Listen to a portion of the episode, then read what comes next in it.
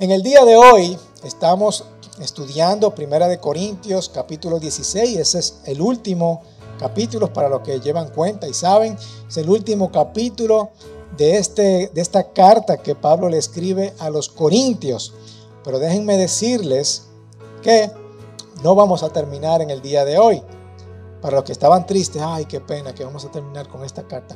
No, vamos a terminar la semana que viene porque leyendo el capítulo, yo dije, no, pero aquí hay muchos conceptos, hay mucho provecho que sacarle. Son, hoy vamos a ver solamente cuatro versículos, solamente cuatro versículos de primera de Corintios 16, porque hay mucho de qué sacar y, saqué toda una prédica de estos cuatro versículos, así que vamos a, a sacarle el máximo provecho. Primeramente, antes de empezar, yo quiero decirles, porque yo sé que este tema de la generosidad siempre trae conflictos o siempre trae eh, incomodidad en uno. Ahí va el pastor a hablar de finanzas y hablar de dinero. Yo no quiero que se metan con mi dinero, ¿verdad? Pero tenemos que entender, hay una cosa que yo quiero que entiendan muy bien y es que nosotros no queremos nada de nadie. Nosotros como iglesia y lo incluyo a ustedes como miembros de esta iglesia, no queremos nada de nadie. Todo lo contrario, nosotros todo lo que hacemos los hacemos para bendición de ustedes o bendición de los demás, bendición de otras personas. Queremos bendecirte, para eso existimos como iglesia, para bendecir a ustedes, para enseñarles las verdades de Jesucristo, el amor de Jesucristo, el poder de Jesucristo, y estamos para bendecir a ustedes. No estamos esperando nada de nadie, ¿ok? Eso es algo importante que nosotros queremos que ustedes entiendan. Yo no, yo no estoy aquí para recibir, no, no estoy aquí para recibir, estoy para dar, para bendecir, para servir, ¿de acuerdo? Pero lo segundo es que estos conceptos a nuestras vidas, si lo manejamos de forma bíblica, va a ser de bendición para cada uno de nosotros. Eso está claro, esto es bíblico. Ok, cuando yo soy generoso, voy a ser bendecido. Eso es así, eso es bíblico y yo lo, he, lo doy por testimonio y sé que muchísimas personas pueden dar eso como testimonio. Cuando yo doy, soy bendecido. Ok, esas son dos cositas que quería dejar claro antes de empezar porque yo sé que esto nos pone incómodo.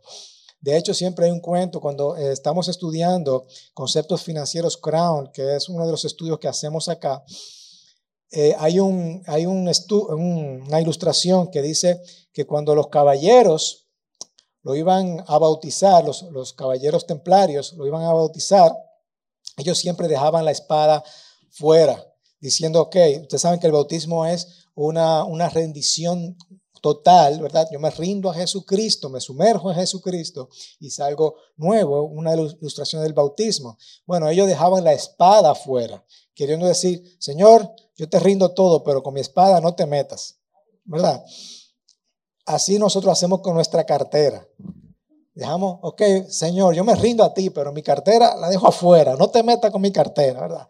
Ok, no te metas con mi dinero, en pocas palabras. Pero cuando yo entiendo los conceptos financieros y un término generoso, voy a ser bendecido en nuestras vidas. Vamos a ser bendecidos en nuestras vidas.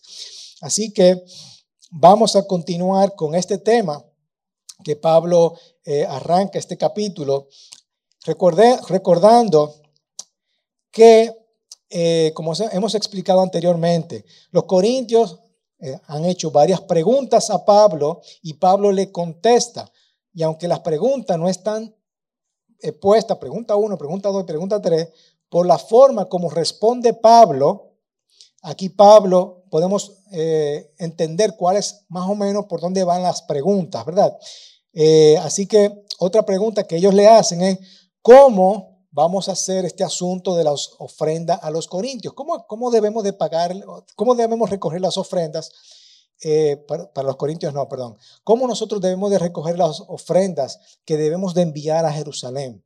Es, es como la pregunta que le están haciendo los corintios y Pablo le contesta. Ok, entonces Pablo le enseña cómo deben de hacerlo y al mismo tiempo le está dando principios de generosidad, principios de mayordomía, principios que nos pueden dar eh, algunas pautas para nosotros. También nosotros lo podemos aplicar a nuestras vidas. Son unas enseñanzas de vida. Así que eh, son principios financieros que nos van a bendecir. Lamentablemente, hay muchas personas que quieren ser generosos, pero no saben cómo hacerlo. Tienen esa buena intención. Yo quiero ser generoso en mi vida, pero no sé cómo, cómo organizar mis finanzas para ser generosos, ¿verdad? O otras no quieren dar porque están estancadas, están atados a su otro Dios, que es el dinero. Y vamos a hablar de eso más adelante. Por lo tanto, estas personas, no hay en ellos compasión, no hay misericordia y no hay justicia. No podemos ver eso cuando no practicamos la generosidad. Entonces, ¿cómo nosotros podemos romper con la avaricia al crecer en la gracia de la generosidad? ¿Para qué? Para ser más bendecido. ¿Cómo yo puedo romper de una vez por todas con este asunto de esa avaricia y yo ser más generoso? Hermanos, eso es algo que yo tengo que aprender. Mi esposa, Iselón, me dice, tú debes de ser más generoso. Es algo que yo debo de aprender también. Eso es para todos, ¿ok? Porque quizás ustedes también te sientan identificados. Quizás tú no quieres dar porque eh, tienes el dinero bien contadito, ¿verdad? Dinero para esto, dinero para esto, pero, para, para, para dar y no estoy hablando de dar a la iglesia, ¿eh? estoy dando dar para otras instituciones, a los pobres, necesitados, cualquier cosa. Ok. También tú entiendes que a veces tu Dios es el dinero. No tienes, cuando tú no tienes fe, no tienes confianza, no tienes la, eh, te sientes preocupado, no tienes paz, es porque tu Dios es el dinero. O a veces, como dije, estás preocupado, tú tienes paz, no tienes paz tiene algún problema o siempre viene una crisis. Son razones por las cuales nosotros no damos, ¿verdad? Entonces, ¿cómo podemos romper con la avaricia al crecer en la gracia de la generosidad para ser generosos? Vamos a ver lo que dice la palabra de Dios, porque estos van a ser principios que nos van a ayudar a esto. Así que vamos a ver, Primera de Corintios, primer 16, dice Pablo, Ahora bien, en cuanto a las ofrendas de los, santos, ok, parece que ahora vamos a tocar este tema, ¿verdad? Hagan ustedes también como instruí en la iglesia de Galicias. La, iglesia de Galicias era otra iglesia que quedaba en la región. Cuando Pablo le escribe a los Gálatas, está refiriendo a estas iglesias que están ahí, las iglesias de Galicia. Dice que el primer día, principio número uno, de la semana, cada uno de ustedes, principio número dos, aparte y guarde, principio número tres, según haya prosperado, principio número cuatro, para que cuando lo vaya, cuando lo, cuando yo vaya, no se recojan entonces ofrendas. Cuando yo llegue, enviaré con cartas a quienes ustedes hayan designado, es decir, Pablo le va a enviar una cartica diciéndole, mira, tú te lo manda fulano, te lo manda fulano, para que lleven su contribución a Jerusalén. ¿Ok? Voy a repartir eh, unas tablas, por favor, Ujieres, me pueden repartir las hojitas. Hace mucho que no hacía eso. Eso es para que ustedes vayan llenando, eh, para que se mantengan primero despiertos, segundo atentos y tercero lo puedan llevar a sus casas y aplicar y que no se le olvide porque son principios muy buenos que lo pueden aplicar a sus vidas. Finalmente, Pablo dice, y es si es conveniente que yo también vaya, yo iré también eh, para, que, para que vayan conmigo, ¿verdad? Para yo acompañarlos por si eh, en caso de que eh, sus finanzas no estén seguros a dónde va su dinero, yo voy a acompañarlo también. Ok, primeramente un poquito de contexto. ¿Para quién era esta ofrenda? ¿Para quién es la ofrenda? Aproximadamente 40 años, a los, perdón, 40 años después de Cristo, 40, 50 años después de Cristo, había una hambruna en Jerusalén. Y ustedes saben que Pablo era judío. Y Pablo eh, se la pasó viajando, eh, eh, ayudando a estas iglesias, a levantar a estas iglesias, fundando estas iglesias, pero había escuchado de esta hambruna en Jerusalén y él tenía amigos, por supuesto, en Jerusalén y quería ayudar. Entonces dijo, bueno, déjame aprovechar y poner a estas iglesias a ofrendar para ayudar a estas iglesias, ¿verdad? Para ayudar a estas iglesias con la ofrenda de los hermanos. Y en la segunda carta también aprendemos, la segunda carta que él escribió a los Corintios, también aprendemos que todavía eh, lo sigue animando porque ellos todavía no han hecho esto muy bien o lo han hecho bien, pero Pablo quiere como animarlo un poquito más. Vamos a, vamos a decirlo de esa forma. Ok, entonces vamos a ver estos principios para una mayordomía generosa. Primero, dice que el primer día de la semana, ¿qué me está hablando aquí? De disciplina y consistencia. Disciplina y consistencia. Primer punto, ¿verdad? Quiero que el primer día que ustedes se junten que alaben al Señor, aparten, ¿verdad? Seleccionen ese día y lo pongan y traigan sus ofrendas. Pero eso es una sugerencia de Pablo, ¿verdad? Que el primer día de la semana es una sugerencia. ¿Ok? ¿Cómo luce eso para mí? Bueno, cada 15 o cada 30. Yo voy a apartar mi ofrenda. Para ustedes puede ser el primer día del mes. No sé, seleccionen un día y tengan ese hábito de hacerlo. ¿Ok? Toman esa decisión. Voy a tomar esa decisión en mi vida. Y Pablo le está invitando a tener disciplina y a tener consistencia. Si tú quieres romper, quieres aprender a romper el poder del dinero en tu vida, haz el hábito de todos los días que cada vez que tú recibas ese dinero, aparta o toma la decisión de que ese día yo voy a seleccionarlo para yo darlo. ¿Ok? tomo la decisión de tomar un día para esto. ¿De acuerdo? Segundo, todos deben de involucrarse, cada uno de ustedes, cada uno de ustedes.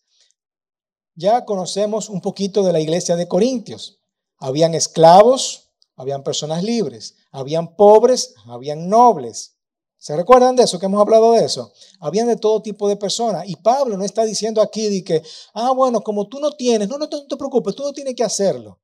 No, Pablo dice, cada uno de ustedes, todos deben de involucrarse. Pablo sabía que habían personas pobres. Pablo sabía que habían personas de bajos recursos. Pablo sabía que habían esclavos que quizás no tenían absolutamente nada. Pablo sabía de eso, pero él dice, cada uno de ustedes deben de involucrarse en este asunto porque Pablo quiere justicia para todos. Y, Pablo sabía que parte del dolor de cabeza que le traía a los corintios era que precisamente personas dejaban a los pobres a un lado. Se recuerda en el capítulo 11 cuando hablamos acerca de la Santa Cena, que ellos se daban su banquete y las personas pobres lo dejaban sin Santa Cena, no dejaban comer, lo dejaban sin comida, por ser pobres, ¿verdad? Había mucha injusticia, pero Pablo quiere justicia para todos, todos deben de involucrarse.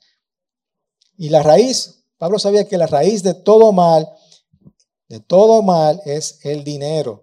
Y él dice, no, no, no, yo no quiero que, yo quiero que cada uno rompa con eso.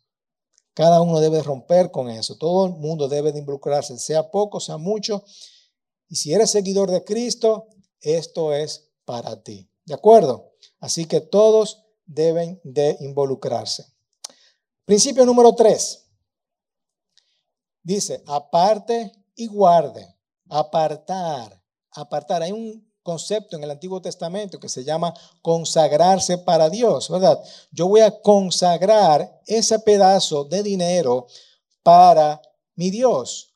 No es para comer, no es para el colegio de los niños, no es para comprar ropa, no es para el alquiler, no es para la gasolina, no es para la nevera que se rompió, no es para la tubería que se dañó, no es para pintar la casa, no es para el mueble, y mucho menos es para entretenimiento. Ese dinero lo voy a apartar para Dios. ¿Ok? Así que debemos de asignar esa porción de dinero para el Señor, lo debo de consagrar para Dios. Está asignado para un propósito, el Señor. Pero ¿qué pasa? Ah, que viene la crisis, viene la crisis, se dañó la nevera, se dañó el carro y agarramos ese dinerito y lo usamos para... Y diciendo, no, no, no, yo lo repongo.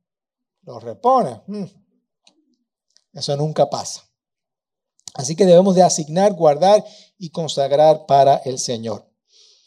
Lo cuarto, dice, según haya prosperado, según yo haya prosperado. ¿Qué significa eso? Bueno, imagínense que yo vaya o tenga una membresía en cualquier lugar, en un gimnasio, por ejemplo, y yo vaya y te digan, ah, no, como tú ganas tanto dinero, yo te voy a cobrar más. No sería justo, ¿verdad que no? O tú vayas a un restaurante y te digan, ah, no, espérese, señor, usted es rico, usted puede pagar más por ese plato. No, a todo el mundo le cobran igual por el plato, ¿verdad? Hay una, hay una justicia ahí. Eso se llama eh, una, eh, hay una proporción de lo que uno gana. Es lo que Pablo quiere decir, perdón. Entonces, las escrituras antiguas o lo que ustedes conocen como el Antiguo Testamento, llaman al concepto diezmo. Ok, da una, un porcentaje, en este caso el 10%. Y déjenme decirle que los judíos eran muy, muy quiquillosos con su diezmo. De todo daban diezmo. Daban diezmo de todo. Eh, y la sociedad funcionaba de esta forma, todo era un diezmo. De, de, hecho, ellos sembraban algo y de lo que cosechaban sacaban el 10% y era para el Señor. Esa era su forma de vida. Todo era el 10%. Así es como vivían los judíos. Sacaban todo esto en una proporción. Pero Pablo está diciendo esto para que todo el mundo haya justicia. Una proporción según tú haya prosperado. No tiene que ver que si tú tienes más o tú tienes menos. Si tú ganas mil, ya tú sabes cuánto que tú vas a sacar. 100%, ¿verdad? Un 10%, que es 100. Si tú ganas 10 mil, entonces vas a sacar mil. ¿Ok? Entonces el 10%. Es según tú haya prosperado. Y aquí no está buscando Pablo que todos sean iguales, sino eh, una proporción. Hay una, una, historia bien bonita en donde Jesús llama a sus discípulos y dice, hey, ven acá, chicos, ven acá, ven acá, ven acá. Miren, miren, miren, ustedes ven esa viuda. Miren, está dando todo lo que tiene.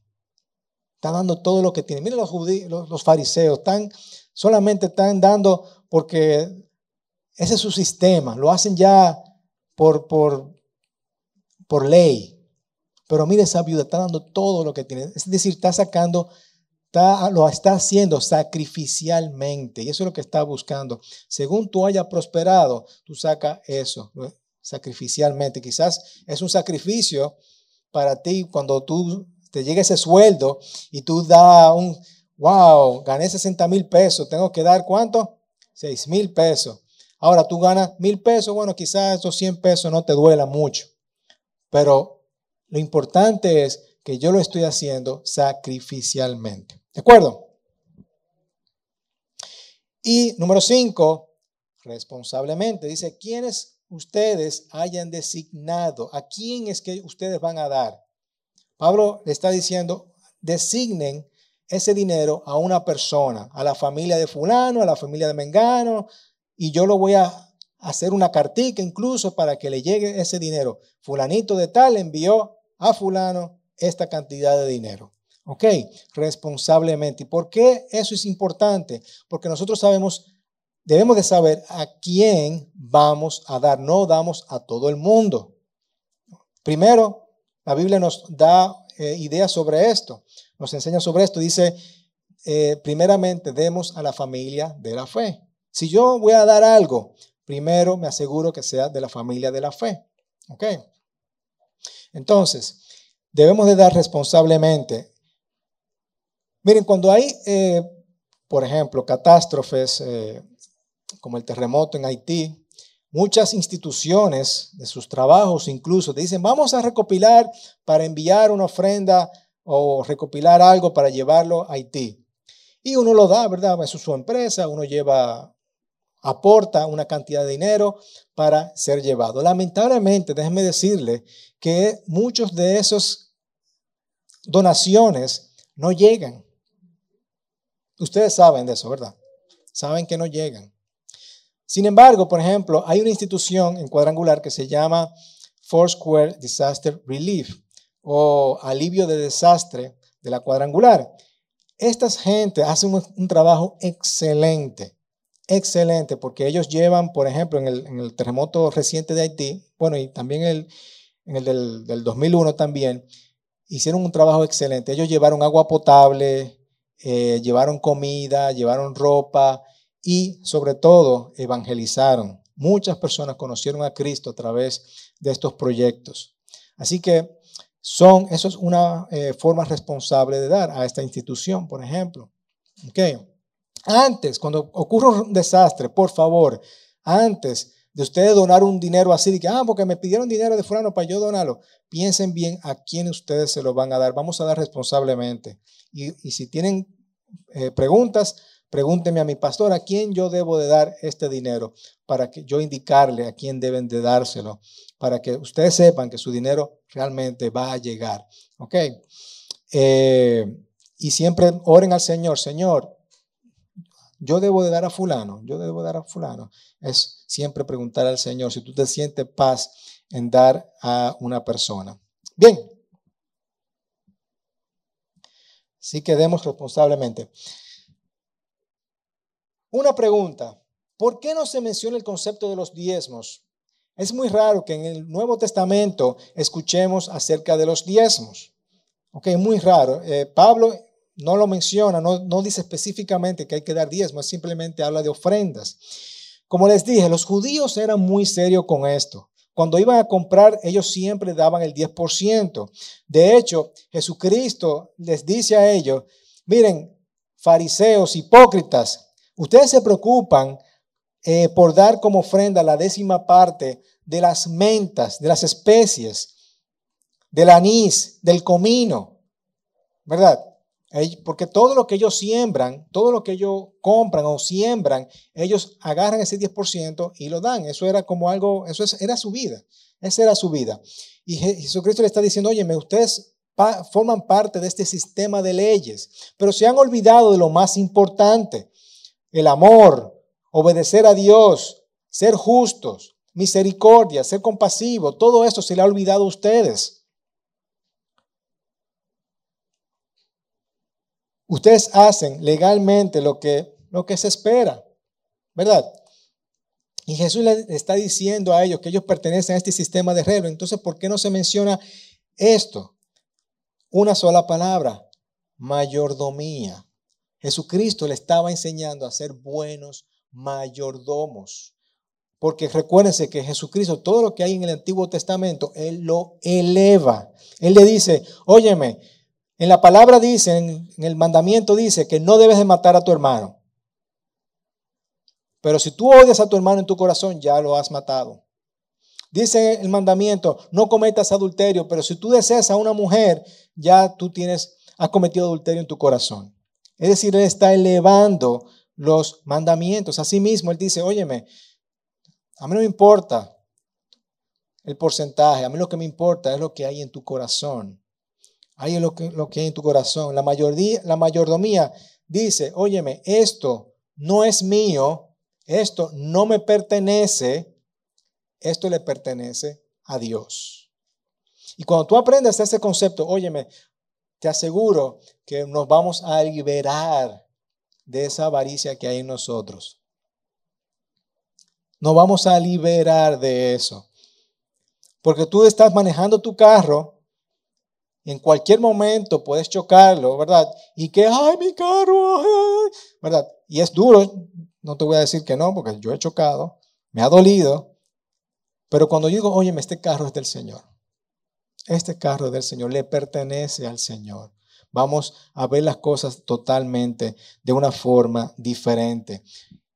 ¿Y por qué Pablo, eh, por qué Jesús habla de eso? Dice en Mateo 6:24, nadie puede servir a dos señores, porque aborrecerá a uno y amará al otro. O apreciará a uno y despreciará al otro. Ustedes no pueden servir a Dios y a las riquezas. No podemos servir a Dios y a las riquezas. Y esa es la condición humana, ¿verdad? Vamos a tener estos dos dioses. Y yo me he dado cuenta muchas veces que yo también he tenido al Dios del dinero en mi vida. ¿Tú sabes por qué? Porque me ha faltado fe, confianza, contentamiento y paz. Cuando yo a mí me falta eso, yo digo, wow, mi Dios es el dinero. No tengo la fe suficiente de que el Señor va a proveer. No tengo la confianza de que el Señor va a suplir mis necesidades. No tengo contentamiento. Si tú no has escuchado esa palabra, es estar agradecido por lo que tú tienes. ¿Estás agradecido por lo que tú tienes o siempre te estás quejando? Ay, si yo tuviera, entonces yo sería más contento. Yo sería feliz si yo tuviera un carro nuevo. Yo sería feliz si yo tuviera un celular nuevo. Yo sería feliz si tuviera esta ropa nueva.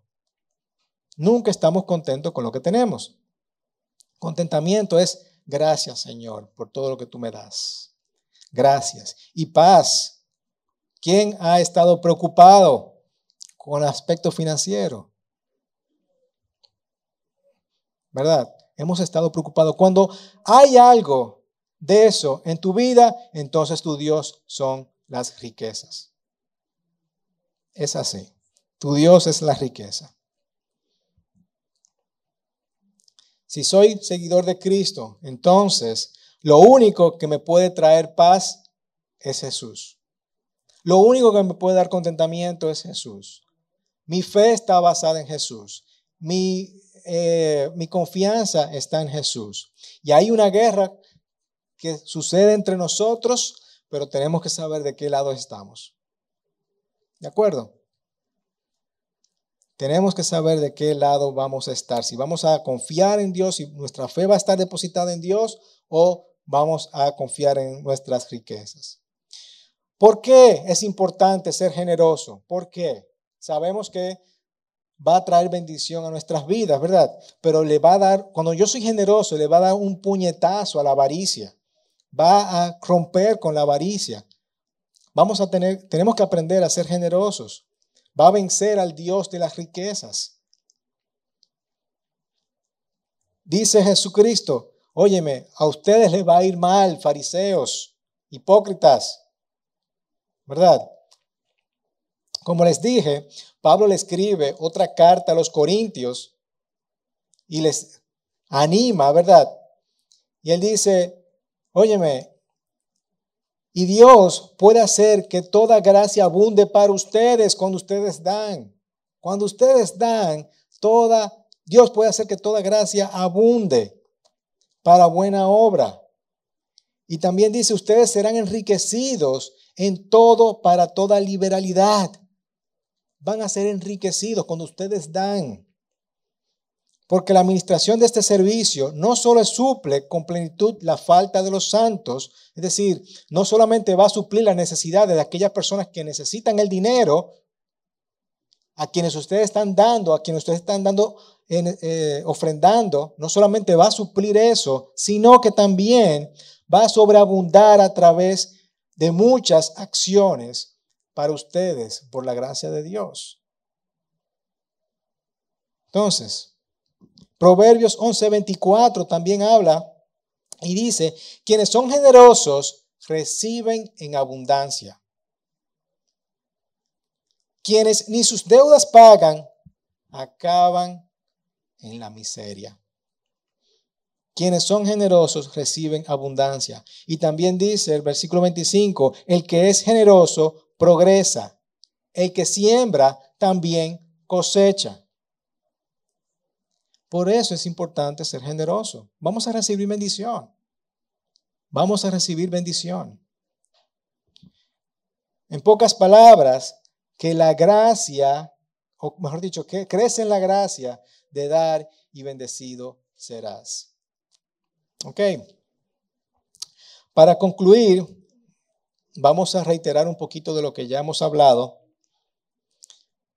Lo primero es Tú eres un mayordomo, no eres el dueño. Eso es un concepto importante que tenemos que aprender. No somos dueños de lo que tenemos. Todo lo que nosotros tenemos le pertenece al Señor. Yo solamente soy encargado de administrarlo, de cuidarlo. ¿Ok? Lo segundo es, muévete más allá de tus buenas intenciones. Muchas personas dicen, yo quiero dar más, pero no sé cómo hacerlo. Pablo dice, aparte el primer día, comienza por ahí, que el primer día de la semana agarra ese dinerito y apártalo para el Señor. Vamos a comenzar a tumbar la avaricia. El Señor no es mi amo, ¿verdad? Haz decisiones, haz buenas decisiones sobre tus finanzas, porque siempre va a haber una crisis, siempre va a haber una crisis. Uno siempre quiere hacer algo, pero siempre va a haber algo, una emergencia que vamos a tener que sacar de nuestros fondos. Así que haz la decisión para hacerlo esto el primer día, primer día de la semana. Tus, finanzas siempre van a dictar eh, quién tú eres, ¿sabías? Y eh, un concepto bien básico que una vez lo expliqué acá. Si tú no sabes nada de finanzas, por lo menos apréndete estas tres palabras. Dar, dar, ahorrar, gastar. ¿Ok? Dar, ahorrar y gastar. Es el concepto, un concepto básico financiero, ¿verdad? Primero yo doy, luego ahorro, luego vivo de lo que sobra. Pero nosotros somos al revés, ¿verdad? Gastamos, si sobra algo lo ahorro y bueno, yo doy. Ok, cuando nosotros vivimos bajo el concepto bíblico, porque eso es bíblico, primero doy, primero doy, aparto o consagro para el Señor, ahorro y gasto. Vamos a vivir en bendición. ¿Ok? Lo otro, sé justo, aun si tú eres rico o pobre. Vamos a dar proporcionalmente. Miren, hay un concepto que muchas iglesias están promoviendo, ¿verdad?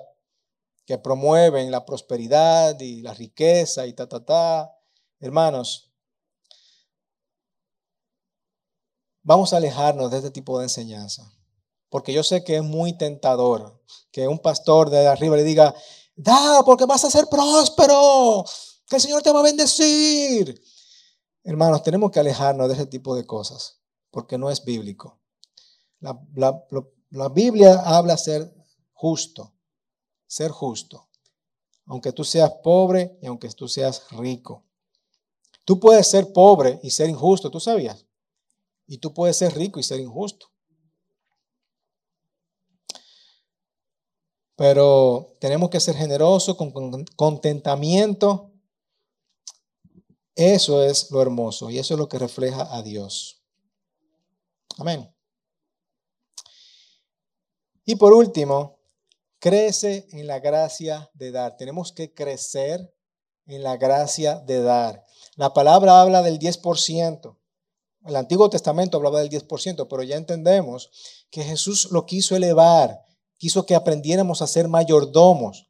Hermanos, el 10% solamente es el inicio, porque el 10%, si a Dios le gustó que diéramos el 10%, incluso antes de la ley, le dijo a Abraham, que no existía la ley todavía, da el 10%, entonces porque al Señor le agrada. Entonces yo comienzo con el 10%, pero yo quiero crecer en la gracia de dar, yo quiero dar más.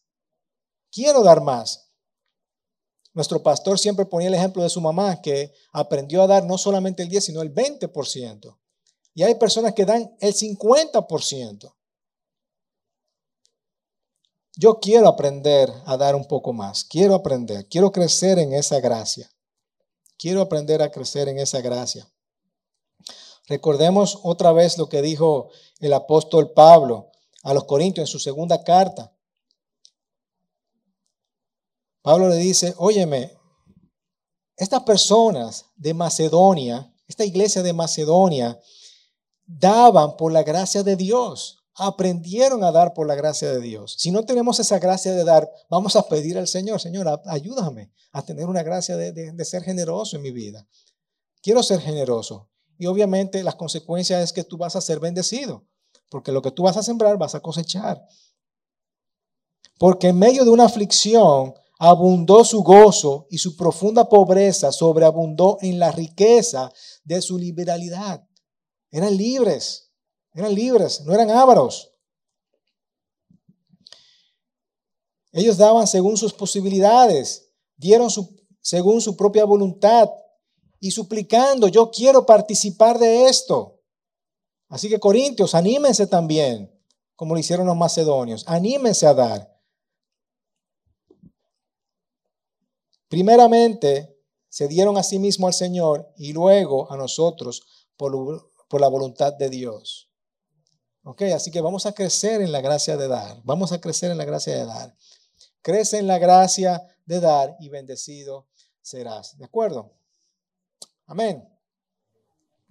Amén. Amén. Vamos a orar, Padre. Yo creo que estos conceptos nos ayudan a cada uno de nosotros porque muchas veces no queremos tener ese Dios de las riquezas en nuestras vidas y, una y otra vez eh, damos para ayudar a los demás, ayudar a, las otras personas.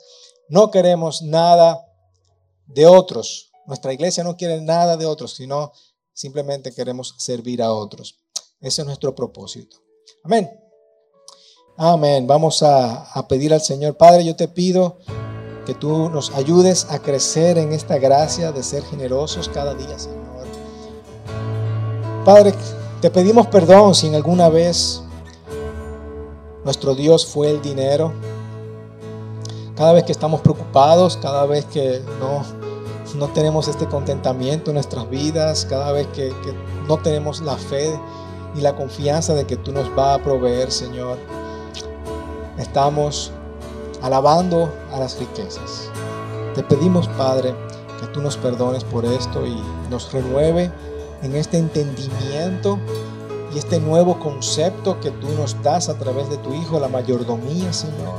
Ayúdanos, Señor, a entender que todo lo que tú nos das es tuyo, por lo tanto todo te pertenece, al fin y al cabo todo te pertenece, así que eh, esta porción que yo te doy a ti, Señor, vamos Ayúdame a darla con contentamiento, con alegría, con gozo. Y ayúdame a crecer cada día, Señor. Ayúdame a crecer cada día. Quiero romper por completo con esta avaricia que hay en mí, que hay en nosotros.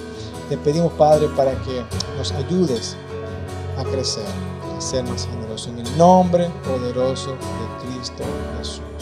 Amén, amén y amén. Seamos bendecidos, hermanos. Espero que esto te sea de gran bendición para tu vida.